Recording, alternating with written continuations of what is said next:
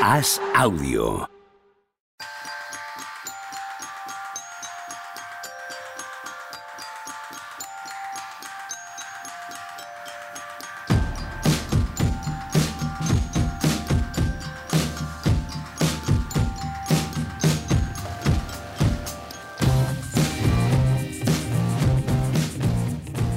¿Qué tal? Hoy estamos a martes, sí, a martes, a martes. Mínimo de veterano en martes, 1 de marzo del año 2022. Estamos aquí por culpa de una de las personas que hace este programa. No es el productor Javier Machicado, evidentemente no soy yo, que no tengo la culpa de nada. Y tampoco es culpa de Tony Vidal. ¿Qué tal, Tony? ¿Cómo estás? Muy bien, has empezado a martes y digo, uy, que ya empezamos cariñosos hoy. Sorprendente, sorprendente. ¿Qué tal, Juanma? ¿Cómo estás, Juanma Rubio? Muy bien, como yo no tengo cargo, insisto, Ya. así acabamos el otro la día. estrella.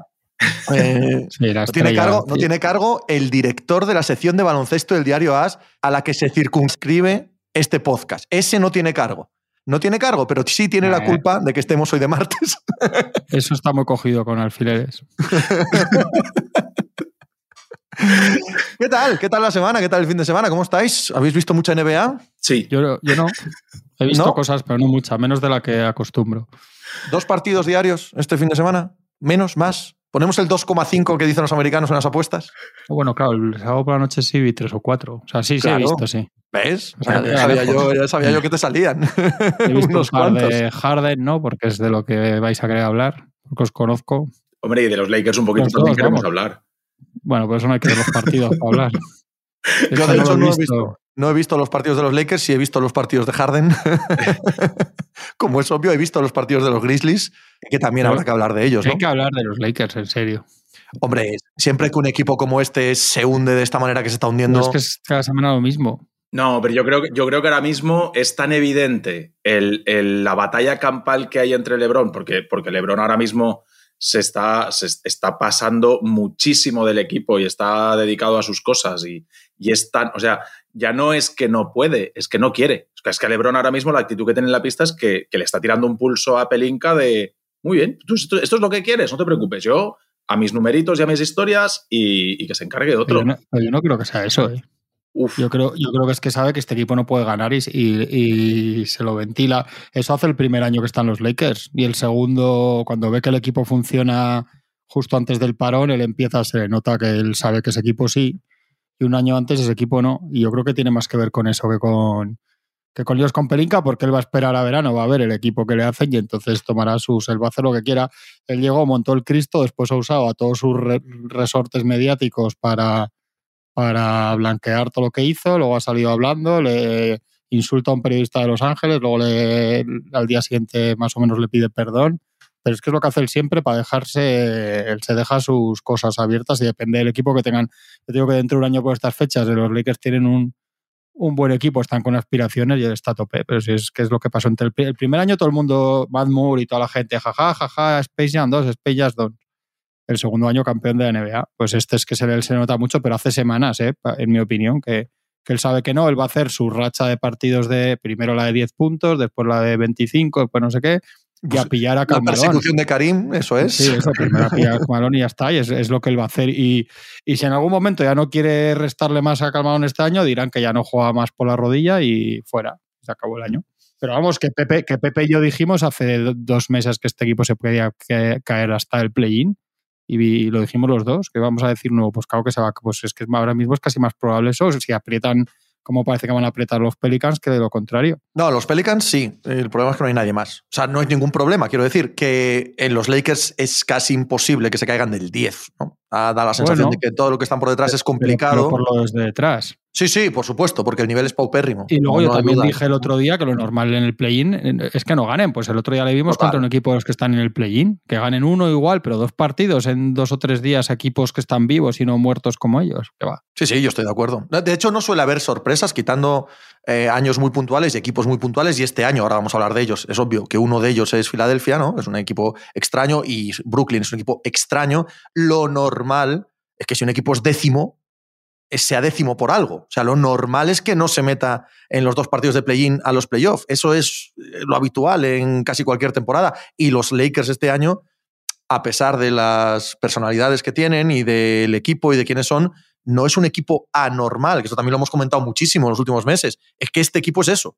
Exactamente eso, un noveno décimo del oeste. Pues lo normal es que no se meta en playoff y lo normal es que palme en play-in, sin más. Bueno, han, han largado a de Andre Jordan y han fichado un base. Que no es, que no, que no es mal base. no, es una cosa que tenían que haber hecho hace tres meses. Ahora sí, sí. ya tú me contarás.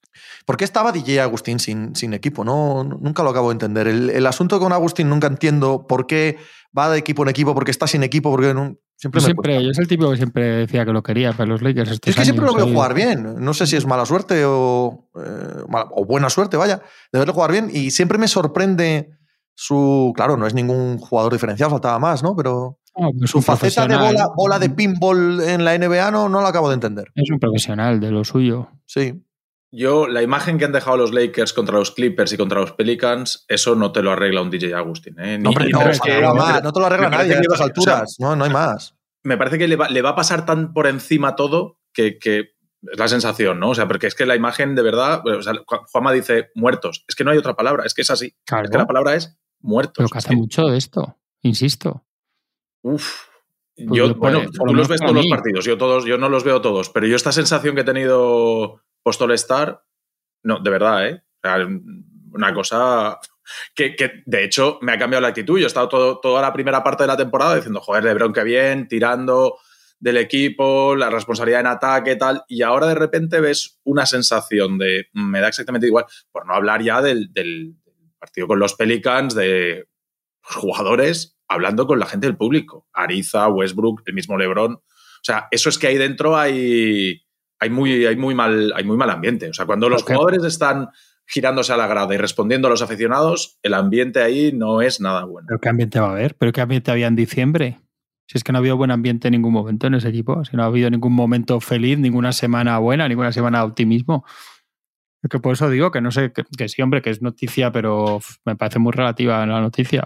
Bueno, si es que, si es que parece que el partido de los Pelicans es el, el punto más bajo, puede no serlo. Puede serlo mañana que te ganen de 47 los Mavericks, que es lo, que es lo normal. O sea, Hombre, de hecho, no es más entonces, bajo, no es más bajo lo de los Pelicans que lo de los Thunder de principio de año. Exacto. Es que entonces, no lo es. No, no va a dejar de ser noticia porque no va a dejar de gente que se sorprenda de esto cada noche. Pero de hecho, los cada... Pelicans, y si queréis cambiamos aquí un poco de, de página, de hecho, los Pelicans, desde el traspaso de CJ McCollum, que los resultados no han acompañado, ofensivamente sí han sido muy eficientes. Sí han es sido que es un, un equipo... equipo... con el que sois muy poco exigentes, coño. Es que yo no entiendo por qué a ese equipo no se le exige más. Hay que exigirle es que más, claro, claro, sin duda. Entonces, sí, coño, sí, están sí. haciendo un poco. Es que la gente parece que se conforma con ganar en cuatro partidos y se cambien la cuenta de Twitter para reírse de los Lakers. Es que me parece de una, me parece de una tristeza y una pobreza para una franquicia de ciertas aspiraciones, coño. Un equipo consigue McCollum, con Brandon Ingram, con, con Balanchunas, con los jugadores que tiene, que te sale bien un rookie, ¿qué tal? Joder, ¿qué, qué excusa tienen para no ser uno de los 10 mejores equipos del oeste? Es que no tienen ninguna. Lo raro es lo contrario, casi. El, el, a lo largo del año la excusa ha sido que te faltó un número uno del draft que era tu, Sí. tu que en teoría es tu estrella y no, y no la tienes. Pero bueno, ¿no? pero, tiene, pero tienes un All-Star y, un- y un casi All-Star ahora Sí. mismo en el equipo y has tenido, no sé, vamos si han tenido lesiones, pero bueno, también han tenido lesiones los Lakers, no sé. No, pero son- yo creo que hay que separar eh, previo al traspaso y post traspaso. Previo al traspaso es un equipo al que hay que atizarle con todo, como franquicia incluso, no como equipo, sino como franquicia, de hacerlo todo mal desde que vuelve McCollum. Eh, insisto, los resultados es posible que no lo muestren. Sí, yo las dos veces que los he pillado, sí me parece que es, que es un equipo que, que ya tiene otro, tiene otro perfil, ¿eh?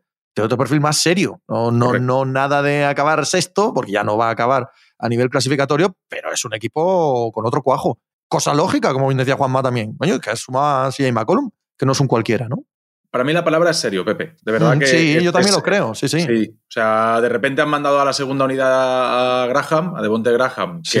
Como generador y creador de juego, pues como que no, ya, le ha quedado claro que no. Es otro de estos que, que igual se convierte en un Colin Sexton de la vida, en un Clarkson y en un de estos, de, que le encuentran esa posición de sexto hombre y dicen, oye, no, no, tú aquí, dame los puntos desde el banquillo, no te preocupes de organizar, no te preocupes de defender, ya te, ya te rodeo yo ahí de, de cuatro tíos atléticos y que se encarguen de tal, y tú en la segunda unidad empiezas a tirarte todo lo que te dé la gana. Pero para hacer jugar, para, o sea, que Devonte Graham fuese el responsable de hacer mejor Ingram, de sacar lo mejor de Balanchunas, etcétera, pues, pues como que no. Y ha llegado McCollum y de repente le ha dado sentido a todo y claro, te encuentras con, ya son tres jugadores muy buenos. O sea, hablábamos de que los Bulls tenían tres tíos de meter 25 o los Wolves tenían cuatro tíos de meter 25 puntos cualquier noche sin problema, estos ahora están así. Sí, sí. Hay tres tíos que te pueden meter 25 puntos y nadie se sorprende. Así es. Y lo están haciendo, y lo están haciendo. Les falla que, que, en, defensa, en defensa son un desastre, ¿vale?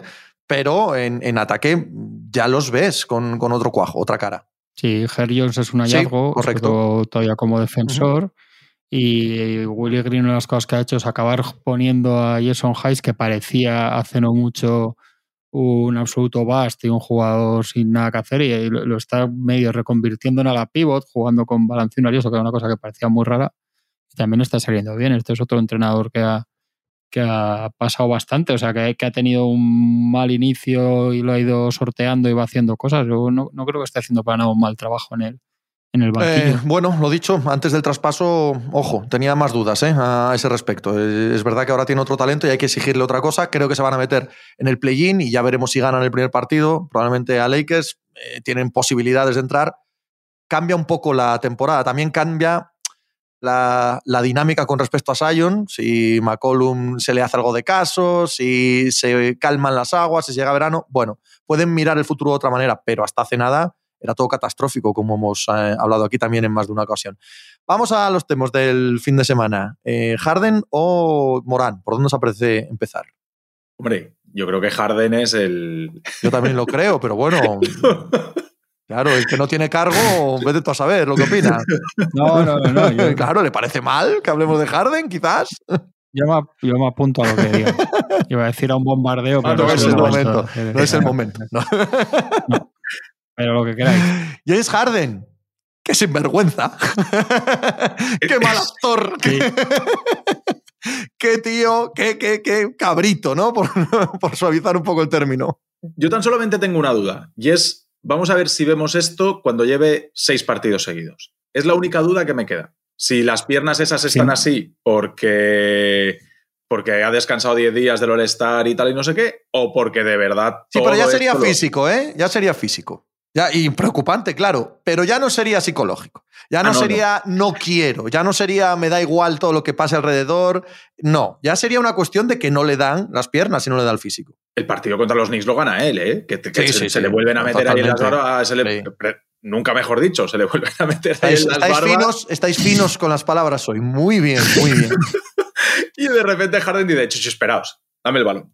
Trae. Oye, tú, tú, el, ahí, ven, dame, dámela. Pero sobre, todo, sobre todo cuando se sienta en biz, ¿eh? Sí, sí, Cuando sí, se sí. sienta en biz, el tío dice: ancha es Castilla y venga, ancho es el Madison Square Garden y arriba con ello. Probablemente desde su salida de Houston es lo más parecido al Harden MVP, Harden Houston uh -huh. que hemos visto. O sea, este Harden con esta, con esta capacidad de liderazgo, creo que es la, la diferencia, no la hemos visto en, en Brooklyn. Bueno, lo empieza muy, muy feliz en Brooklyn también, ¿eh? Es un ser humano de luz y felicidad cuando llega a los Nets. Así que veremos. Pero sí, claro, aparte que le deja, para mí le deja muy mal, ¿eh? para mí se claro, habla poco. O sea, claro. debería, debería pasarles más factura a estos tíos cuando de repente estos cambios. El talento todo decirle... lo puede, Juanma. El talento todo lo puede. Metes sí, 33 sí, no, no, puntos sé, y aquí todos están y, felices. Y así va a ser, sí, pero, pero joder, la verdad es que, madre mía. Y eh, bueno, a, a mí lo habéis dicho un poco, a mí lo que más me llama la lo, lo, que más me llama la atención, que es obvio, pero bueno, que lo, que lo que viéndolo te llama la atención, aunque te lo esperes, es pues que la dependencia de Embiid, en el sentido de los minutos que se sienta Embiid, que solían ser un drama para Filadelfia, pues eso se acaba. Y me parece que Rivers lo que, lo que tiene intención de hacer es emparejar más a Maxi con, con Embiid, ¿no?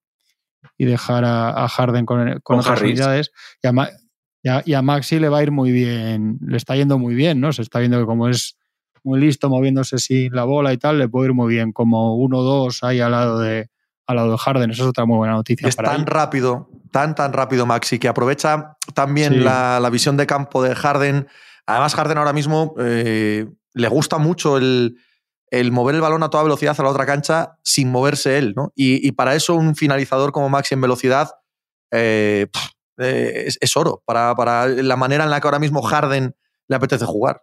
Doc Rivers dijo que, que aunque Simons hubiese jugado este año, eh, Maxi iba a ser titular. O sea, que lo tenía clarísimo desde el principio y la verdad es que se Es otro hallazgo, ¿eh? Es otro de esos bases eh, que se encuentran abajo en el draft, ultra físicos, que anotan. Y además, ultra físico que ya anotaba en college y dices, pero ¿por qué esta gente cae tanto? O sea, no, no, no hace falta un milagro para ver que Maxi va a ser un buen jugador, ¿no?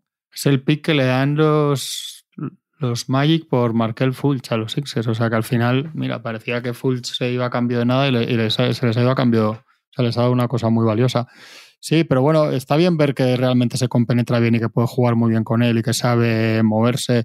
Decía en Bill la la famosa ya frase de que nunca había estado tan, tan solo en su vida después del primer partido. Es que es verdad que no han tenido en ese equipo, yo creo que no ha habido hombre. Simons era muy buen pasador, pero en otro perfil no han tenido un, un pasador en estático como, como Harden, todos estos tíos. Entonces, para ellos va a ser, va a ser muy bueno. Ellos ya en dos partidos, creo que el, el otro día que tanto el pace, el ritmo de posesiones como el volumen de triples había subido drásticamente. Entonces, es otro, es otro ritmo de equipo. Estuve mirando, Harden fue máximo asistente de la liga hace cuatro o cinco temporadas, rodeado de Eric Gordon, Lou Williams, Ryan Anderson, Clint Capella, Ariza, Beverly, Harrell, Nene, Decker y Brewer. No, pero haces un pelín de trampa. Eh, tanto Eric Gordon como Capella, como Ariza, aquellos eran unos absolutos y totales generadores de asistencias.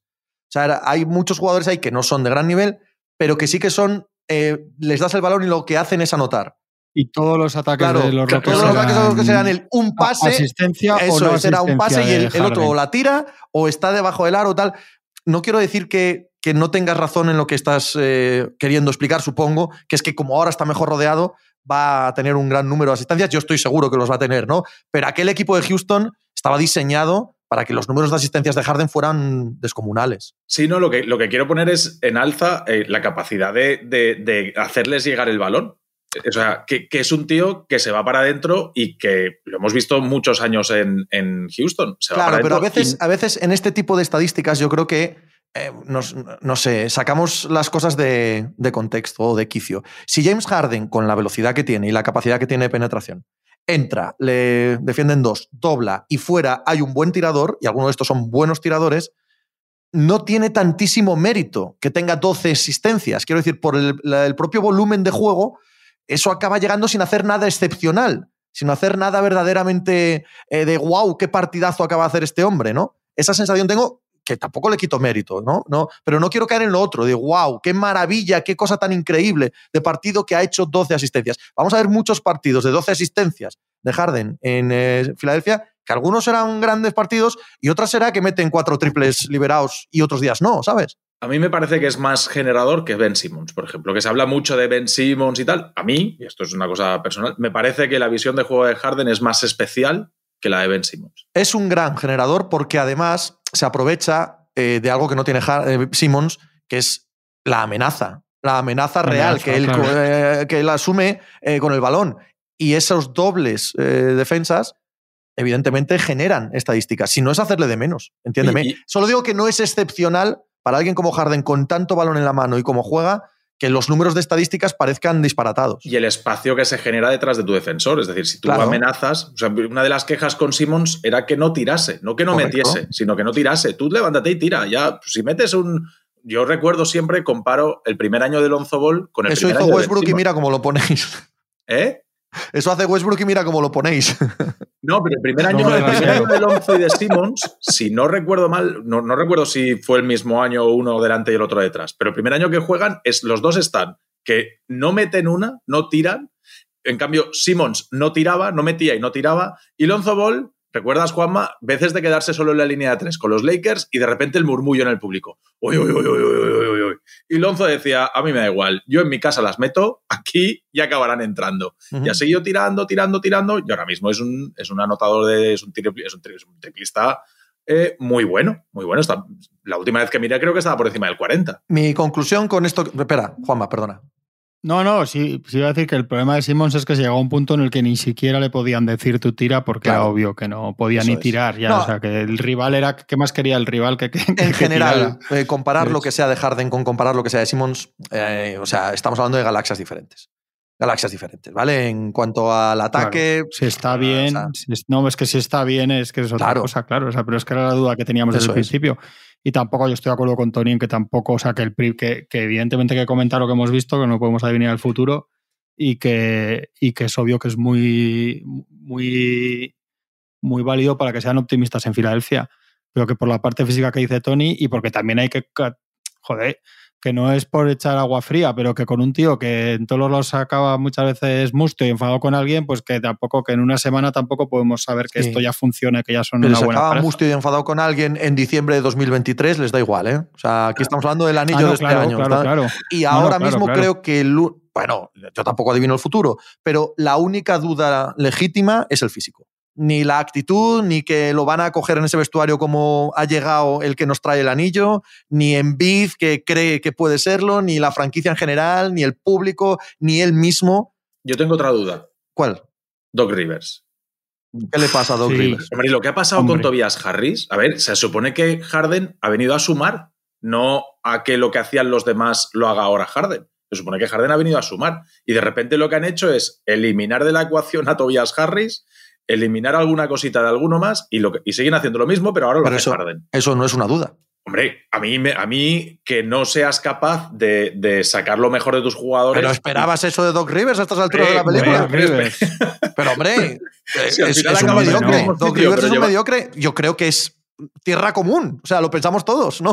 Que Doc Rivers es un entrenador mediocre. Me, me da, me da Hombre. un miedo y, y que esto es- este tío es capaz de cargárselo y que no le saque todo el provecho posible. No, no, eso no te claro, quepa duda. que eh, no yo, yo no veo ninguna posible, duda. no Yo quepa con, duda. con ese eh, cuento lo mismo de Doc Rivers como un mediocre, como cuento lo mismo con Tobias Harris, con un jugador que te la puede liar y que puede ser un desastre en playoff, ¿vale? Tanto, sobre todo en ataque, y cuento con que Tibulé puede ser una cosa bastante irregular en el tiro. En fin, hay cosas con las que cuentas. Hay co- Hay cosas con las que cuentas de este equipo, que no es un equipo perfecto, y una de esas es que el entrenador es mediocre. Que puede liarla mucho con las rotaciones. Puede juntar a los que no tiene que juntar está haciendo por, bien, ¿eh? por falta de espacio en ataque. Sí, por eso, por eso decía al principio lo de, que lo de la rotación esta que está haciendo me parecía bien, porque yo este también es que me parece una, Es que una mediocridad absoluta de entrenador. el partido contra los Knicks se ve que en la primera parte Tobías no aparece en ningún momento y de repente no. En, el, en el vestuario se. Porque es que se nota cómo vuelven, cómo empieza la segunda mitad, es súper clara de, oye, oye, hay que meter a este tío en juego. No podemos tener a Tobias Harris aquí que no haga tiros. Y de repente fuerza dos o tres tiros, todos los balones son para él. O sea, un sinsentido en lugar de generar un juego para que, para que la pelota le llegue en buenas situaciones y tal. No, no, no es. Oye, no, Tobias Harris, tú tienes que meter puntos. Toma. Ahí la tienes. Apóyate, búscate la vida. Y, no, no, no, no es, eso no me ha gustado. Sí que es cierto lo que ha dicho Juanma antes, ¿no? Que, parece que ha casado a, Maxi más con Embiid y a, a Harris todavía no tengo claro dónde lo va a poner, pero, pero es claro que, Jolín, tienes el generador de, de Harden, lo que tienes que hacer es asocia, genera dos, tres jugadas para que se asocien Harden y Harris, para que Harden genere la gravedad necesaria, que libere un poco a Harris y que encuentre buenos tiros, que este tío las mete. ¿Sabéis Pues dónde, la eso puede, es lo que todavía no hemos visto. dónde la puede liar claramente? Con el fichaje de, de Andre Jordan. Puede usarlo. Y ya sería, ya sería liarla a lo gordo. Sería liarla a lo gordo. El, el- el que ocupe los Totalmente. minutos en los que no está en bici en pista porque de Andre no puede jugar a esto ya. No, no, puede, no jugar. puede jugar. Y es el clásico jugador, por nombre, por respeto en el vestuario y por cómo funciona Doc Rivers, que le acaba dando minutos. Y ahí sí creo yo que la puede liar. No hay nada, ¿eh? Millsap tampoco puede jugar y No. Willy Cauley-Stein, que le ficharon 10 días, tampoco puede jugar. Bueno, pero, pe- pero mejor cualquiera de esos o Paul Reed que pone a Andre Jordan. Andre Jordan sí que no puede jugar, Sí, de sí, verdad, ¿eh? Es una de las cosas que yo le digo a la gente que te, que te ponen a Fran Vogel en el lado de las víctimas que no tienen culpa de nada. Una de las cosas que ha hecho muy mal Fran Vogel este año. Ser tozudo con de Andre Jordan, que no puede jugar, ya no podía jugar el año pasado en Brooklyn y no ha habido. No hay más. He flipado cuando he visto que lo querían fichar. Yo también, yo también, me parece un... No digo un error, porque bueno, si no lo usan, pues ya está, ¿no? Pero con este perfil de entrenador, eh, no es descartable que intente cosas. Cosas que van a salir mal, seguro, al 100%. Aquí no tengo la bola de cristal, pero vamos, al 100%, eso sale mal. ¿y lo de los tiros libres qué os parece? Que ya estamos otra vez Lógico. quejándose. Bueno, pues el que se queje, pues allá él. Esto es, lo que va a ser. mal. Y, y, en playoff más. O sea, el que se queje, que deje de verles. Yo qué quieres que te diga, esto va a ser así. Pero es que no puedes hacerlo de otra manera con este par de jugadores. Hombre. O sea, tampoco es que sean falsas, tampoco es que no les hagan falta. Quiero decir, es que no, pero son jugadores que juegan así. Que, que hay partidos que es aburrido, igual que lo era con Harden, pero es aburrido como espectador. Y segundo, es verdad que son un buen ejemplo los dos de que la NBA se hizo una campaña de imagen de tres o cuatro semanas con el tema de las faltas y están arbitrando. Sí, no llegó a tres o cuatro semanas, yo creo que fueron dos semanas. En la, en, la, cabeza de la gente ha quedado que lo cambiaron porque todos hablamos de ello mogollón y no, y no hemos hablado con la misma energía de que han dejado de hacerlo y al final eh, es lo mismo. Pero bueno, eso no tiene la culpa estos dos. Vamos. Lo que pasa es que es verdad, sí, hay muchas se las hacen, todo lo que quieras, pero, pero, pero es aburrido. A mí me pasaba con Harden en Houston. Parece muy bien y que, y que metan 68k por partido y ganen el anillo, pues solo sus huevos, pero a mí me parece aburrido verlo. Simplemente también me parece una chorrada que empiece todo el mundo a hablar de eso ahora, pero aburrido verlo es. Era en tirar 38 tiros libres por partido y al otro 22 es aburrido. Si, se acaba siendo. Pero al igual que lo es todo en exceso. Eh, cuando veíamos equipos tirando 93 triples por partido, era aburrido, porque Ah, era el mismo equipo. Era el mismo equipo. Era doblemente aburrido. Sí. sí. igual, igual, pero esto tiene el, tiene el plus de que te, de que te para el juego todo el rato, no sé qué. Sí, pero es, como pedirle a un tío que hace algo muy bien que no lo haga. O sea, jolín, si es que, no, es, que, y que, no es estrictamente, no es estrictamente, en algunos casos sí, pero no es estrictamente lo que estamos hablando del inicio de temporada. ¿Sabes? Que hay veces que es que en Bid lo metes en la zona y le hacen falta todo el rato. Es que es, que es así, no, no hay mucho más. Y que Harden se va hacia adentro y que es verdad que a veces las fuerza, pero otras veces no pueden pararlo de otra manera que no sea que no sea haciéndole falta. además son dos jugadores que como saben que, que rascan y que lo que, primero que meten los tiros libres, obviamente, porque si no, no lo forzarías. Y después saben cómo hacerlo. O sea, ves que les ponen una mano en la cintura. En Bid le ponen una mano en la cintura. Lo vimos con Sims el otro día, que se cargó a Mitchell Robinson y a Sims. En un momento, a los 12, las 12 faltas las usó con estos dos. Sí, sí, sí.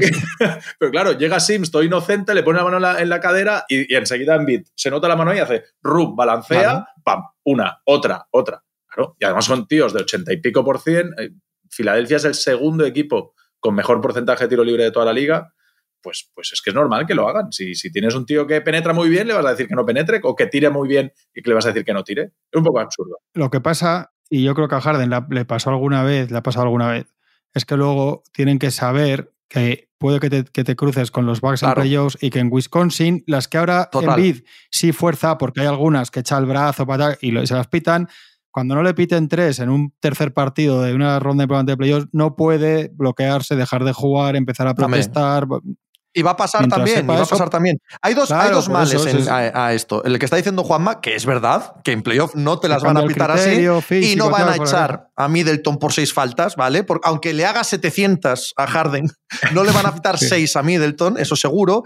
Y dos, que físicamente es un desgaste. Físicamente es un desgaste muy serio, sobre todo para Harden, mucho más que para la manera en la que Embiid entra, la manera en la que Harden entra a canasta, forzando esas faltas, así llega como llega a veces extenuado a final de partido. Y también le ha pasado, de la misma manera que le ha pasado que no se las pitan, que se desquicia con el eh, árbitro, que pierde partidos por eso, ha llegado finales de partido en los que lo único que le queda es pasito atrás y triple porque no puede, con perdón, con los huevos, entrar a canasta de nuevo. Y, y es que eso ha sido su historia. Por lo tanto, ¿Va a seguir siendo eh, el equipo que más tiros libres tira? Seguro. Pero en playoff esto va a tener esta cara B, fijo. No, no, curiosamente, Pepe, son el octavo en tiros libres por partido. No, no, ya, pero antes del traspaso. Sí, sí, sí. Claro, no, no, yo digo a partir de ahora, a partir de ahora. Hombre, sumas a Harden, que es el maestro de esto. Claro, claro. No, no hombre, entre los dos van a ir a 20 y algo, ellos dos solos. O sea, va, a ser así. El otro día el partido del Madison Square Garden, mm, yo quería irme a Phoenix y no acababan. No acababa. Aquello no acababa, no había manera. ¿A Phoenix a qué, Pepe? ¿A Phoenix a qué? Bueno, hombre, yo tenía interés en ver el, el Suns Jazz. Sí, sí. El, desastre de, Phoenix sin Sí, yo no esperaba que fuera tal desastre, querido. Hostia, es, eh, pero heavy metal, ¿eh? Sí, fue un partido horrible. Además, coincidió con el. Esto no, no, aplica aquí, pero coincidió con el Gran Barça Atleti de Bilbao y con la NASCAR y se me iba la mirada a los otros partidos, es cierto. Hombre, muy mal, muy mal, muy mal Phoenix. ¿eh? ¿eh? hablábamos la semana pasada de si Booker, nada, nada, nada. Booker, Booker no lo pongas a generar para nadie. Booker es un Booker tiene que jugar, Eso ¿no? es, eso es. Booker es peor que Donovan Mitchell.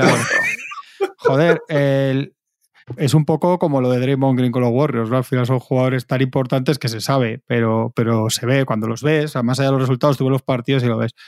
Pero el tema de Chris Paul tiene, un, tiene un- una particularidad, yo creo, interesante, que tampoco son también dos o tres partidos, ¿no? Pero, pero por la edad de Chris Paul es un tema que puede ser delicado para los Suns. Porque no es un jugador para cuatro o cinco años, o un jugador como Draymond Green que más o menos va en el arco competitivo de Stephen Curry juntos. Es que este tío en algún punto, que puede ser ya el año que viene, les va a dejar a, a Booker y Ayton y tal, ya os toca a vosotros. Y, Y a Monty y Williams. si la influencia, si la influencia que es muy, que sabemos que es muy grande, pero es tan, tan, tan grande como lo que, como decís que ha aparecido, sobre, todo en este partido, en la, en la segunda parte de los Jazz y tal, eh, es, es una mala noticia. Ya, pero Más de entrada gana el anillo y ya el año que viene vemos ese tema, ¿vale? Eh, claro, bueno, también, ahora mismo claro. es que están en una ventana tan reducida. Cuando hacen el traspaso por Chris Paul, saben que la ventana es tan reducida que no creo que exista el futuro para ellos ahora mismo. ¿no? ¿Cuántas veces ha estado Phoenix Suns en disposición de ganar el anillo?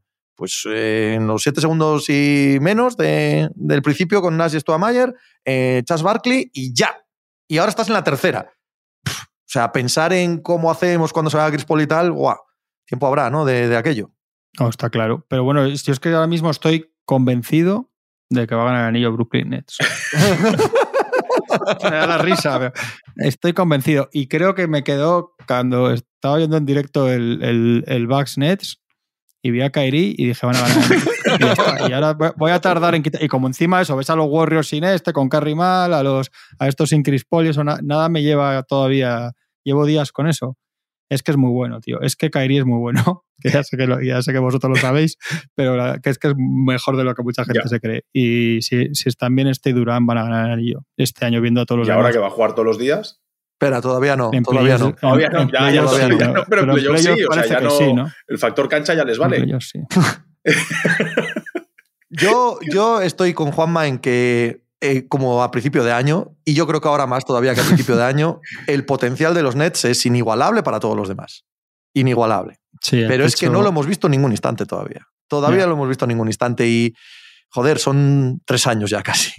Eh, Pero, tío, es que se carga a los tres de Milwaukee en que Milwaukee. sí, que sí, totalmente. No, no hay ninguna duda. Y, y- y además es que falta, falta el alcaudón. O sea, falta, falta el, el- el de verdad. El tío que casi el año Sí, pasado ya gana él solo, aquí sí que literalmente él solo, el anillo. A poco que esté bien, le sumas a un buen Kairi y que tienen profundidad, tienen equipo. Por primera vez en mucho tiempo tienen equipo. Tú sumas lo que hay alrededor y hay algo. Ya no es solo eh, ellos haciendo barbaridades. Van a esperar, supongo, a que pase el partido de, de Filadelfia, que es dentro de dos semanas, para integrar a Ben Simmons. Yo tengo mucha, mucha intriga por ver cómo lo montan todo.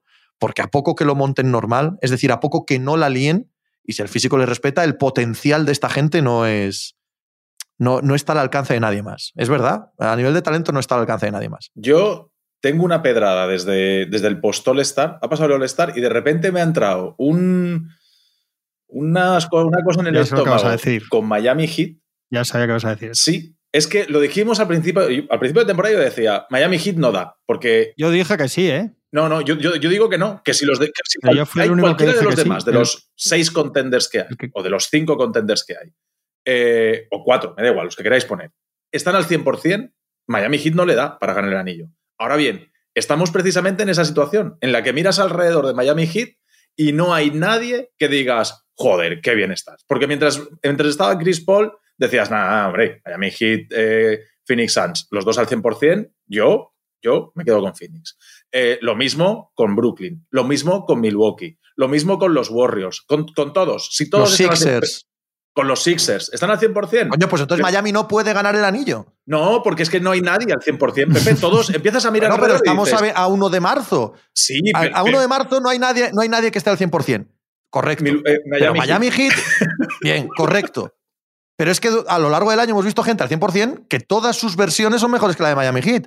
Entonces, decir que Miami Heat puede ganar, pues claro, porque pueden caerse todos los demás. Pero es que está, está séptimo en la línea de sucesión. Tenemos que cargarnos un montón de varones, tío, para que, pa que Miami Heat gane. Pero es muy, muy- pero me parece que es muy corta la diferencia. Es decir, estamos hablando del 100%. El 95% ya no les vale a todos esos seis que ponemos delante. O sea, estamos hablando de que los demás necesitan estar de verdad, de verdad al 100%, porque es que los otros son, están ahí con el hacha preparada para decir. Son un equipazo, son un equipazo que no te vale, no te vale para ganar el anillo si no pasan cosas. Eh, cosas extrañas. En unas circunstancias de laboratorio no está entre los cinco mejores equipos de la NBA. y eso es estar demasiado lejos como para considerar que pueden ganar el anillo. Anoche ridiculiza los Bulls, ¿eh? Ridiculiza. Yo sí, que, yo sí que creo que no están nada lejos de ahora de, ahora de Milwaukee y compañía. Pero yo creo que no se cargan a Durán y a Kyrie, insisto. A no se lo cargan. Pero y a Harden y a Embiid ¿eh? eh, jugando normal tampoco se los cargan. Yo, a esos no, tampoco pues se los cargan. sé. A, Phoenix y a Golden State Warriors con todos no se los cargan tampoco. Pues mira, yo de, yo de los que has dicho, de los tres que has dicho, el único que te digo que de verdad es lo veo clarísimamente, ¿eh? no, mejor que ellos es a Phoenix Suns. Yo a, los Warriors y a los Sixers no tengo Los Warriors que hemos visto este año cuando estaban todos, que llevan sin Draymond Green meses. Pero, y, pero ¿cuánto lleva Stephen Curry? Que es que lleva un tercio de temporada bien y dos bien, digo, súper y dos no mal. Y no tiene que ver con este no tiene que ver con el resto. No tiene que ver con Draymond Green, no tiene que ver con el equipo, hombre. Sí, sí, sí, en parte sí, pero hay tiros que no mete sostenidamente, no un día o dos que no es solo que no esté Yo aquí vuelvo a meter los entrenadores y sé que Pepe. Pero, pero yo claro, en una serie. Steve Kerr es un paquete. No, no, no, no. Por eso iba a decir. Pues ya está, pues, pues están otra vez en. Es que os lo digo siempre, tienen un rollo en esa franquicia, la afición ya están otra vez metiéndose con él. En, en cuanto pueden, les acuden. Pues yo es el único que veo que puede resolver la, maraña que le monte Spoelstra, porque Spoelstra es pero muchísimo mejor entrenador que Steve Nash, muchísimo mejor entrenador que Baden-Holzer, muchísimo mejor entrenador que Monty Williams, para mí, ¿eh? Esto, es opinión. Pero... No, no, no, no, sí, seguro que es verdad. Digo que lo, la importancia de eso es escasa. Bueno. Claro, Baden-Holzer tiene un anillo. El año pasado. cuando te tiren un 3, Spoelstra tiene... Sí, sí. ¿Dos? ¿Tres? ¿Quién, jugaba? ¿Quién jugaba en aquellos equipos? ¿Me, lo recuerdas? ¿no? ¿Qué, récord ha tenido sin esos? Y yo no niego que sea mejor entrenador, al revés, te doy la razón. Solo te digo la importancia que tiene eso. Ya veré, yo creo que en playoff es fundamental y, hay cosas básicas. Y hemos visto a Spoelstra cargarse a los Celtics porque Stevens no sabía atacar una zona. No sabía. Y tenía a Tatum y a Brown y a Horford y a todos, a todo el Susun Corda y Hayward, y qué, qué, qué maravilloso, pero les pusieron una zona y, Stevens fue incapaz de decirle a un tío. Brad Stevens, Brad Stevens, héroe de Butler en el college, que no hacen otra cosa que jugar en zona. Pues, Ese tío no sacaba atacar. Se le olvidó. Bueno, esa mañana tuvo amnesia. a mí me extraña mucho, Pepe. o sea, es que. de verdad te lo pido. De verdad te lo pido. bueno, así se los cargaron, Pepe. Pues porque jugaron fatal ese día, correcto. pero no porque Brad Stevens no sepa atacar una zona. ¿Sabes lo que te quiero decir? Porque decidió que igual era mejor que Tatum jugase en aclarado, porque tenía mejor porcentaje por mil factores. Pero no digas que Brad Stevens no se va a atacar una zona porque sales por Denia y la gente te llama la atención. no, no. Tony, ¿qué has dicho hoy en mínimo de veterano, hay tío? Pocos que hayan visto a Butler.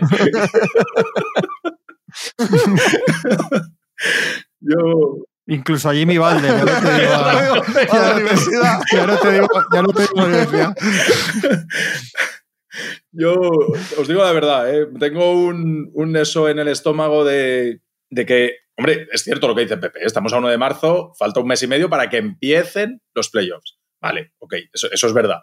Pero estamos en una temporada en la que no estamos viendo a ningún equipo con la solidez de, principio a fin, más o menos, ¿no? Con, pero, hombre, que, lo, pero por favor, que hemos visto a Fénix hacer el, mejor récord de los últimos seis años. está lesionado, Pepe. Bueno, que ya lo sé, que hoy está lesionado Chris Paul, pero no olvidemos, no olvidemos todo lo que se ha construido hasta aquí. Y el problema es que estamos viendo a estos Suns sin Chris Paul y son, y son que son equipo de play-in de milagro. O sea, es que, es, que aquello es un circo sin Chris Paul. O sea que... Sí, sí, evidentemente. Es un circo sin Chris Paul y sin Kevin Durant. Los Brooklyn Nets son octavos, pero yo estoy con Juanma, que son octavos y, y miau. Y sin entrenador. o sea, y miau, amigo mío. La final es Brooklyn Nets, Phoenix Suns y gana Brooklyn Nets Kevin Durant MVP de las finales y volvemos el año que viene con mínimo veteranos. Si, es que va a ser así. y volvemos eh, con la importancia de los entrenadores y de la química y de construir equipo y todo eso. Pues yo, estoy un poco con Tony también en esto entre equipos, entre ciertas eliminatorias, que eso me parece un factor diferencial. ¿eh? Pero creo de verdad que es un gran problema para, para Phoenix si dan esta imagen sostenidamente sin Chris Paul, porque además tienen que contar con que Chris Paul es un jugador que todos los años tiene problemas en playoffs y que tiene una edad muy mala. Entonces es una muy mala señal, de verdad. Hombre, es más allá Con de esas obvio. finales, eh, ¿cuántos entrenadores de los que hemos hablado ahora están el año que viene en el banquillo? o sea, ¿cuántos, ¿cuántas cabezas ruedan? ¿La de Rivers? No, a ver, cabezas que pueden rodar. Bueno, eh, Es que como con eso de que se suele, el que gana suele eh, crear moda, digamos, como gane Brooklyn Nets, el gremio de entrenadores puede echarse a temblar. y el de General Manager, macho. Y, el- y- y los amantes de los picks y la madre que me parió, todos. Todos. Aquí lo único que, el único que no tiembla es el que, el que tiene la razón siempre. Cuenta buenos jugadores. Punto. ¿Cuál es, ¿Cuál es el método para ganar? Pon buenos jugadores. Esa- ese no tiene nada que temblar. Ese gana siempre, todos los años. No, no hay problema ninguno. Hombre, en, en, en, en Brooklyn no, no han ganado todavía, ¿eh? Y Tienen al No, no, no, claro, y hay muchos que no. Ahora, No, no, preséntame uno que claro. gane que no tenga buenos jugadores. No, hombre. Claro. O sea, ese, ese no hay más, ¿sabes? O sea, todo lo demás es accesorio, tío. Es así de sencillo. a mí me Es así de parece que sencillo. es- El año pasado Brooklyn eran una banda absurda. No podía estar peor entrenada. No tenían profundidad. Eran unos ancianos cogidos unos a otros en el banquillo. No sabían ni agitar la, la toalla porque tenían artrosis en las muñecas, ¿vale? No, no eran capaces. Y estuvieron a un milímetro de eliminar a los campeones. Cargarse al campeón. O sea, eh, por favor, porque había un jugador que era superior a todos los demás. Es, es muy sencillo Imagínate, esto, tío. Muy sencillo. además, si Puede pas- poner la zona que quieras No, por esto. La que quiera. compro, Imagínate ¿eh? Si la pasa las, No, no, las no. posibilidades que tenía Atlanta Hawks. Imagínate Atlanta Hawks las posibilidades que tenía de cargarse a Durant en la final del este el año pasado. Bueno, O sea que en ese pie estaba a ser finalista, luego igual campeón no. Claro. no dábamos un chao por ellos. Contra los Knicks igual sí, pero a los Knicks se los pasan por la piedra y contra los Sixers nadie dábamos dos Sí, pero el céntimos. mejor jugador, el mejor jugador de los Knicks es Julius no, ya, ya, pero, pero, con- pero contra Filadelfia Es el mejor jugador de los Sixers es, es Joel Embiid. Y, y ahora mismo es jugador Nada, MVP. fuera. Y también se los O sea, pulen. Joel Embiid, sí, pero Joel Embiid le puede limpiar las zapatillas a Kevin Durant. Sí, pero atrae ya un no.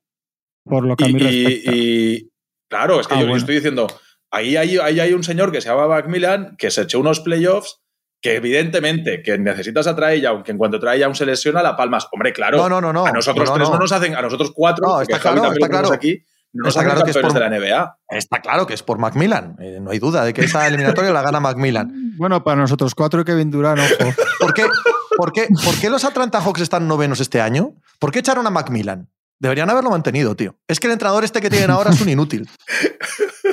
¿No? Entonces, Qué pesado. no, sois, bueno, tío. nada, pues, pues entonces eh, son todos. En, en- en Memphis, nada, da igual, juegan sin Jamoran y, y siguen ganando igual porque. Ja- Sí, sí. Sí, sí, sí, sí. Efectivamente. Ponlos en, ponlos en, en, en mayo sin Yamorán. Ponlos, ponlos en mayo sin Yamorán y te cuento yo las victorias que acumulan. las victorias que acumulan. Eh, no, no, tienes razón, Juanma. Somos muy pesados con este tema. Sí. Y además, si te doy la razón, Pero, sí, razón, pero que enlazado para Memphis. Eh, para hablar de Yamorán. ¿no? Claro, hombre. Claro, evidentemente. Antes he intentado enlazar con Markel Fulch y no me habéis hecho ni puto caso. Estaba en el ¿Qué guion, es opinas? verdad, Markel Fulch. Pepe, Estaba en el guion. ¿hay alguna cuenta de estas de engagement que no haya puesto estos días que el único campeón de la NBA sin ningún jugador en la lista de 75 son los Pistons de 2004? Cada vez que lo veo me descojono por ti, pero No lo he visto. No lo he visto. Ni, sí, ni- ah, no lo te has lo visto, juro. lo han puesto todas Nada, las cuentas de estas Nada, de ni, engagement. ni palabra. Yo ya no miro, yo ya no miro Twitter, tío. No yo me he miras, hecho, me he hecho ya estrella y solo veo las menciones. Además, para silenciar al que me insulta. Por lo tanto, es- es lo- son las únicas cosas que hago yo en Twitter ya. Eres un creador de contenido Pues- en Twitter también. Total, tío. Yo no, yo no, yo no leo a nadie ya en Twitter. Me da igual la gente. Pero entonces que no han metido, no han metido a Chauncey ni a, ni a esta gente, a ninguno. A Bueno, Westbrook muy bien, estupendo. A Westbrook sí. No, sí, a y ninguno. También. Ah, ah. Bueno, para mí, lo, para mí es un escándalo, ya lo dije en su momento, que esté en esa lista Damian Lillard, pero un Y escándalo. Tony Parker no, tampoco. Cualquiera, Dwight Howard, joder. cualquiera que me quiera mm, Es que- convencer es que de No puede estar Dwight Howard delante de Lillard, coño. O sea, Lillard delante de Dwight Howard. ¿de no, no, estamos no, y si hablamos solo de bases, delante de Chauncey Billups o de Tony Parker, es No, no, total, completamente total. ridículo. O sea, Eh, eh, pero completamente ridículo. ridículo. Bueno, ¿No? Sí, sí. O sea, es solo haber visto NBA un poquito estos es la, últimos es la años. era y el Sí, sí. momento, o sea, a ver, eh, es la era y el momento de tomar la, la decisión. Y es que, claro, ahora miras a Howard y Parker se te queda ya lejos y Billups, pues Claro, el carisma pero- y todo este Pero hombre, si Y- haces una lista de todos y- los hombre, tiempos. claro, hace 60 años que no juega, joder. Y, y Mikan ahora sería peor que Mason Planley, pero está Mikan en la sí, lista. que sí, que sí. No, no, no, pues estoy con no hay vosotros, ju- sí. no. El que estaría es Vilus, eso sí que está claro, ¿no? Hombre, por favor. El que tendría que estar de los cuatro. No hay digo, ninguna duda, no hay ninguna duda, es el mejor, tres. sí, sí, de, O- de o- todos ellos. Que, a ver, que se nos olvida muy fácil que Chansey Billups en aquel momento era un jugador, no quiero exagerar, ¿vale? Pero era un jugador nivel Chris Paul, eh, no solo en Detroit, sino luego en Denver. eh, allá donde iba ese equipo de repente era candidato. O sea, ese equipo jugaba la final de su conferencia, ese equipo estaba Sí. ganando 50 partidos al año. eh. Joder, Chansey Billups, madre mía, un MVP de las finales, si llegan a ganar las del 2005 el, el quinto y el sexto partido que hacen, el quinto y el sexto partido que hace Chance Billups en esas, eh, en esas finales me parece apoteósico, absolutamente apoteósico. No me jodas. eh, es un tío que me parece absolutamente histórico, Pero- tío. Tony, es que Westbrook tiene que estar, joder. ¿Seguro? Hostia. Yo, yo te digo la verdad, es que no me he sentado a hacer la lista, ¿eh? Yo por su carrera yo creo que Westbrook tiene que estar. Es que si te quedas no te puedes quedar. No sé, mira, Westbrook- no soy el fan de Westbrook. Espera, que yo ahora. ¿Eh? Westbrook, que a nivel colectivo, tiene las finales de los Thunder y ya. Sí, hombre, pero tiene un MVP. Sí, pero, tiene un pero y las finales de los Thunder. Ha O sea, sido no- no- máximo y las finales de los Thunder con otros ya, dos MVPs al lado. O sea, no estoy, no estoy quitando la importancia a Westbrook. ¿eh? O sea, Westbrook en aquel equipo era alma y Espíritu Sí. Santo y todo. Sí, sí, sí. Pero, pero, pero con, con, con Pero, y con Harden. MVP, dos All-Star, No, nueve pero All-Star, All eh, NBA. All- eh, a mí los MVPs de All-Star desde hace ya muchos años que no me valen. No, no, no. MVP de la temporada regular Sí. y nueve veces All-Star, digo. Nueve All NBA, dos veces máximo anotador y tres máximo asistente de la NBA. A mí, yo Son datos que- individuales. Es que a nivel colectivo. Yo tendría, yo con, yo con Tony tendría que hacerla. Es que no me he parado a pensar. No sé a quién tendría que quitar. Claro. No sé a quién- desde luego, la carrera de Westbrook, si la pregunta es directamente con la carrera de Lilar, no hay color. O sea, la carrera de Westbrook es, es de, de otra dimensión con respecto a la carrera de Lilar. Ahí sí estoy de acuerdo con Tony Juanma. Parker tiene cuatro anillos Ah, y un. Tony Parker, eh, como Chauncey Billups. y un o sea, MVP de las finales. También está por encima de Billups no, estos. Chansey tiene uno y Tony tiene cuatro. No me refiero a eso, me refiero bueno, a que, no a era que están bueno. en una escala, Sí, están en una sí, escala sí, superior tanto a Westbrook como a Lillard, en mi opinión, en la historia de la NBA, ¿no? Pero vamos, Lillard no puede mirar a la cara a ninguno de los tres en Es su que- carrera, es tío. que Billups, Billups era mejor que Tony Parker, sí, joder. yo también lo Sí, creo. sí. Sí, sí, Sí, claro sí. lo creo. Sí, hombre. Individualmente Mm, sí. sí. Que igual tenían que estar los dos, seguramente. Yo tengo listas por ahí. Un día, un día de estos que no haya actualidad. Si En verano, que en verano supongo esto, que le daremos a. Tengo listas de los ausentes y tal, de- que las hice en su No, pero sí, sí se puede hacer una, una lista. Lo que pasa es que yo para esto soy malísimo porque a los clásicos, a los que no vi, los meto porque me lo dicen. Ah, me dicen, eh, veo las estadísticas y me dicen que este tiene que estar, pues tiene que estar. No, no tengo ninguna capacidad para discutirlo, Bueno, claro. ni la más mínima. Entonces, si tengo que hacerlo del 86 para adelante, pero si no, si no es, Claro. es un poco trampa, ¿no? Es un poco falsearlo. Yo no soy, no veo partidos antiguos, no, no tengo ni idea. No, pues es muy sencillo. Nos vamos ahora a 2050 y el que tenga 20 años allí, para hablar de Russell Westbrook, hará lo que hacemos nosotros para hablar de, de Chamberlain o de, o de Oscar Robertson. Y es Claro, pero no es justo, ¿no? y- Realmente no es justo. eh, Que Claro. luego los compares con los que sí que has visto, a los Claro. que les conoces mucho más, tanto para bien como para mal, ¿eh? Y te vas a Eh, Basketball en Reference miserias y ves como a en- Westbrook como- y dices esto, Claro. pero hombre, este tío, ¿cómo, pero ¿cómo no vas a meter a este tío? O sea, Correcto, ¿Cómo puede haber debate es. con este tío? Triples, dobles, no sé qué, no sé cuántos. Y ahora tienes el contexto de verdad y dices, bueno, sí, es cierto, todo eso es verdad y lo hemos visto, pero igual no, no, no, no es, a nivel numérico no es, eh, la importancia a nivel numérico no es la importancia que hemos visto a nivel colectivo. Ahora que caigo, ¿no está Rashid Wallace? No, No, por eso te decía. no, no, no. Por eso ¿Por te qué, por qué- preguntaba por si qué el- coño no está Rashid Wallace? Por ¿Por eso qué, te esa gente, preguntaba por qué esa si- gente no ha sido perseguida, encarcelada y, y juzgada por crímenes contra la humanidad? Por eso te decía yo si el que, te- si el que tenía que estar de ese equipo era Billups seguro, porque yo tenía esa duda también. No, no, dos. por encima de Rashid, sí, pero claro, Rashid pero tiene que estar sí, yo también. también lo creo. Ya, pero no está. yo, tengo, yo tengo listas de ausentes. No, tengo todas las listas por ahí. No estás en Twitch, no estamos en Twitch. La gente no te está viendo la cara. Yo Pero tengo- imagino, imagino que la puede, la puede- recrear la puede en su mente. Tengo datos por ahí, tengo listas. No hace falta que busquéis. a, nada, mí tienes, que darme, a mí tienes que darme la lista de los que han votado. Esa es la lista que quiero yo. La lista de los que han no- votado. Te digo otro que A no ver. está, Pepe. Joe Dumas. Hostia. Para que te lo pases bien. Si tengo, ¿eh? Pero, pero, Toma, pero toma. ¿quién vota ahí? In, your face. Pero no, ya- Pues los de, pues los de Denia, que no Pero ya no estoy, pero ya no estoy, ya no estoy indignado, ahora estoy anonadado. Mira. ¿Sabes? Estoy anonadado. Aus- ¿Qué, qué? ausentes. Los que están que no deberían. No, no, te lo has currado. Te lo has listas currado, ¿eh? ¿Que has hecho un No, long hace- form o algo para la web o qué? Está aquí. No, no, a boli. Mira.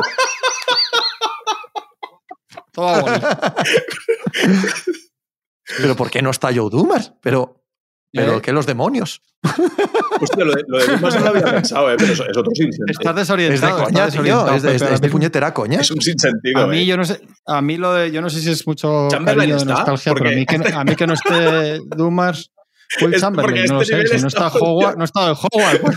Hostia, es que- No, a mí, yo, yo no sé si es nostalgia y tal, pero a mí que no esté Dumas se me abren las Pero carnes, hombre, por favor, no sé, no sé. Bueno, yo es que soy de ese equipo, evidentemente, pero leñe. O sea, Joe Dumars es, No, es- sí, es sí. leyenda absoluta de esto. de- era Yo un tirador creo, cuando no existían los tiradores. O sea, era, era un jugador absolutamente increíble. Increíble para Sí. aquella época. O sea, la, la sensación de que era un jugador fuera de su época y que luego hacía todo lo demás, ¿eh? Era capaz de cómo defendían, cómo pasaba, cómo, cómo hacía todo. Pero es que era un tirador fuera de su época, era un, era un jugador increíble. He contado mil veces. Pero es que Pepe, tampoco está Isia. No, Es broma, No, es no, broma. no puede ser, no puede ser. Es broma, es broma. Era para ver, para ver tu Lo he cara. contado mil veces. El, el Mundial del 94, Estados Unidos, que viene del Dream Team, no se la pegan por Joe Dumas. El Mundial de Estados Unidos que gana el 94, si no, ahí empezamos con no son tan buenos los de la NBA, tal, tal, tal. Eh, llevaron a un- una cantidad enorme de mostrencos que fueron incapaces de, de jugar como deberían frente a equipos FIBA, solo por músculo, solo por poderío. Y Joe Dumars les abre una cantidad de partidos con el tiro exterior entonces que, que aquel mundial no lo ganan sin él. Año 94. Joe Dumars ya, ya con ya anciano, ya, ya con muleta y en fin, jodido el hombre. Año 94 ya veíamos que si no meten los tiros de fuera, el campo se les queda pequeño. Yo fue la primera vez que lo vi. Fue la primera vez que lo vi, fue la primera vez del despertar de ojo, porque creo que estaban Alonso Morning, Larry Johnson, to- toda aquella tropa, ¿vale? De, de músculo y de pivots. Y no fueron capaces de derribar a muchos equipos FIBA y aquello se les, se les quedaba pequeño, efectivamente. De hecho, el Dream Team, pensad en todos los highlights que tenéis del Dream Team, no son triples liberados y qué circulación y los Spurs de 2014. No, no, no, no. Es que bajaban el culo atrás, robaban el balón Y salían a la contra. y salían a la contra y al final metían eh, 85 puntos al contraataque cada partido. Bueno, pero es que juegan Sí, entrenando. sí, sí, sí, estos sí, pero, pero de- no defendían entrenando. Estos defendían y defendían y entonces Sí, es que estaba viendo aquí el equipo del 94, es que sobre, sobre el papel era la hostia el equipo, claro. Joe Dumas, Kevin Johnson, Larry Johnson, Son Kemp, Dan Mayerly, Ray Miller, Alonso Mourning, Shaquille, Mark Price, Steve Smith, Dominic Wilkins, que se la debían del 92 Eso es. que tuvo la lesión, y Derrick Coleman. O sea, el equipo era tremendo, pero yo no, yo no recuerdo, o sea, no recuerdo, no tengo el campeonato así en la cabeza lo que dice Pepe, pero seguro. Yo era muy sí. fan, era muy fan de Dumas, ¿eh? Es muy posible que, que me, No, Sí, pero que yo- sí que me me juegue mal ¿eh? las pasadas Sí, yo- en la memoria, ¿vale? Pero, pero sí que recuerdo ver el partido y decir, joder, nos está salvando Joe. Sí. ¿sabes? Eso sí lo tengo ahí en el fondo del, del cerebro. Oye, Markel Fultz, joder. Sí, sí, ya lo ha dicho. No, interesa a mucha gente, pero. El que no tiene cargo, ya lo ha dicho antes. sí. Claro. Pero si lo dice otro, ya estábamos hablando de él. Yo tengo la. No, tengo a, la a mí me da mucha alegría. a, que no, juegue. a mí me daría alegría que jugase de manera continuada. Cada vez que vuelve y cada Mm. vez que juega un par de partidos y da un par de asistencias y mete un par de canastas, siento ser cruel, pero la sensación que tengo es de mascota. De mascota que vuelve y todo el mundo de manera condescendiente, ánimo, tal, no sé qué. A mí me dará alegría cuando juegue de manera continuada, ¿no? Y ojalá, ojalá lo haga. Porque es un caso tan, tan extraño. Tan pff, hecatómbico. No existe la palabra, pero aquí la dejo. Eh, no sé. eh, me, me da mucha pena, Markel Fulch. creo que, es, que, que se va a quedar en eso. Yo Sí. también. O sea, creo que, que se va a quedar en un jugador que, que la historia fuera de la cancha va a ser muchísimo más importante que lo que haga él dentro de la pista. O sea, es que dentro de que es un buen jugador, que entiende el baloncesto, que tal, que no sé qué, pero que no es un jugador, no, no va a ser ya un jugador determinante. Si primero por la lesión está tan rara, ahora ligamentos. Y, y en Orlando está este y tampoco sabemos nada de Jonathan Isaac. Nada de nada. Bueno, estará rezando y, poco más sabemos de él, ¿no? Te lo da igual cuando eso, da igual cuando lo leas, ¿no? Pues esto igual, este estará rezando y da igual cuando lo, digo, lo, digo, Lo digo de manera, de manera irónica, evidentemente, porque soy ateo y toda esta gente que es, eh, especialmente ¿eh?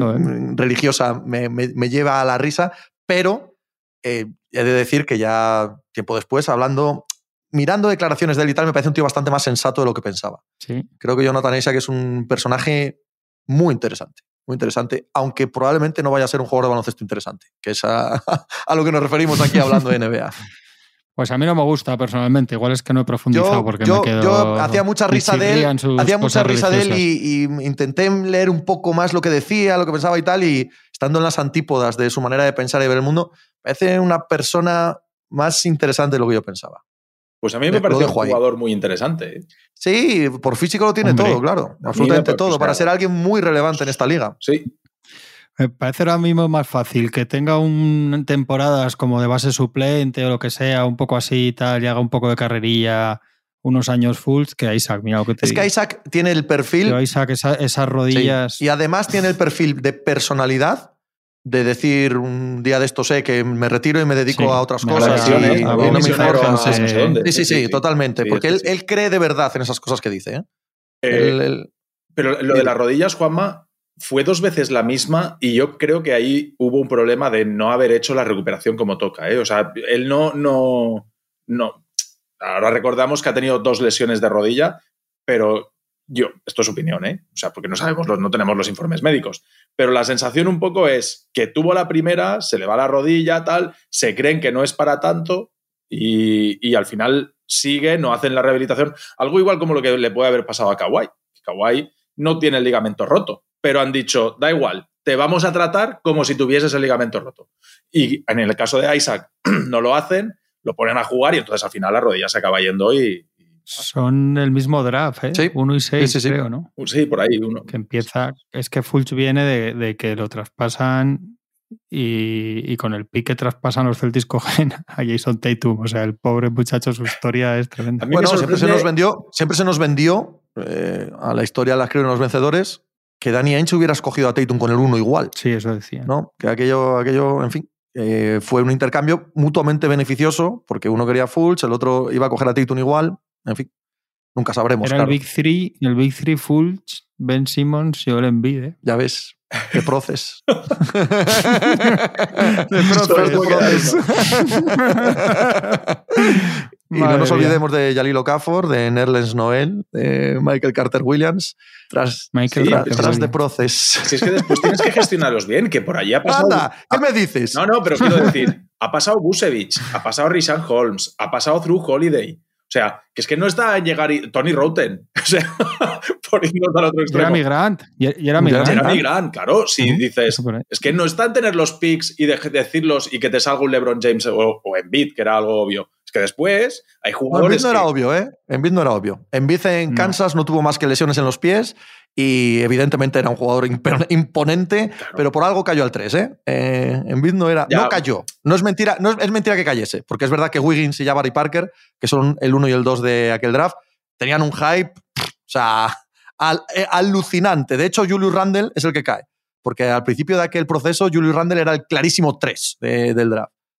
Por delante incluso de Embiid, porque los problemas de lesiones en los pies daban mucho miedo, daban mucho miedo a la gente pues eso que, no está en acumular ahí un montón de rondas. Es que hay muchos jugadores que pasan un año en tu equipo y por lo que sea no cuajan. Igual lo que sea es que estás ganando siete partidos de los 82.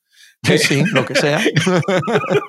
igual, eh, otra temporada igual, y te llegan dos, tres jugadores que no son primeras espadas, a lo mejor ni segundas ni terceras, pero que son titulares sólidos y, al final acaban pasando por tu equipo y como tú quieres perder, pues al final sacas a este aquí, sacas a Busevich, no sé ahora los traspasos, ¿eh? pero sacas a Busevich por dos rondas, a Holiday por otro joven y dos rondas más sin protección, no sé qué, y al final acabas desmantelando, desmantelando todo.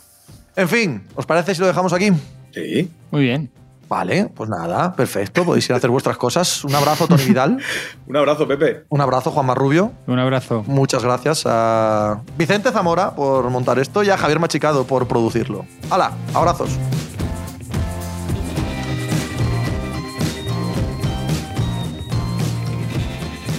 Pues muchas gracias por habernos acompañado en NBA Mínimo de Veterano. Muchas gracias por haber escuchado este podcast que es original de As Audio con la producción de Javier Machicado y la realización de Vicente Zamora.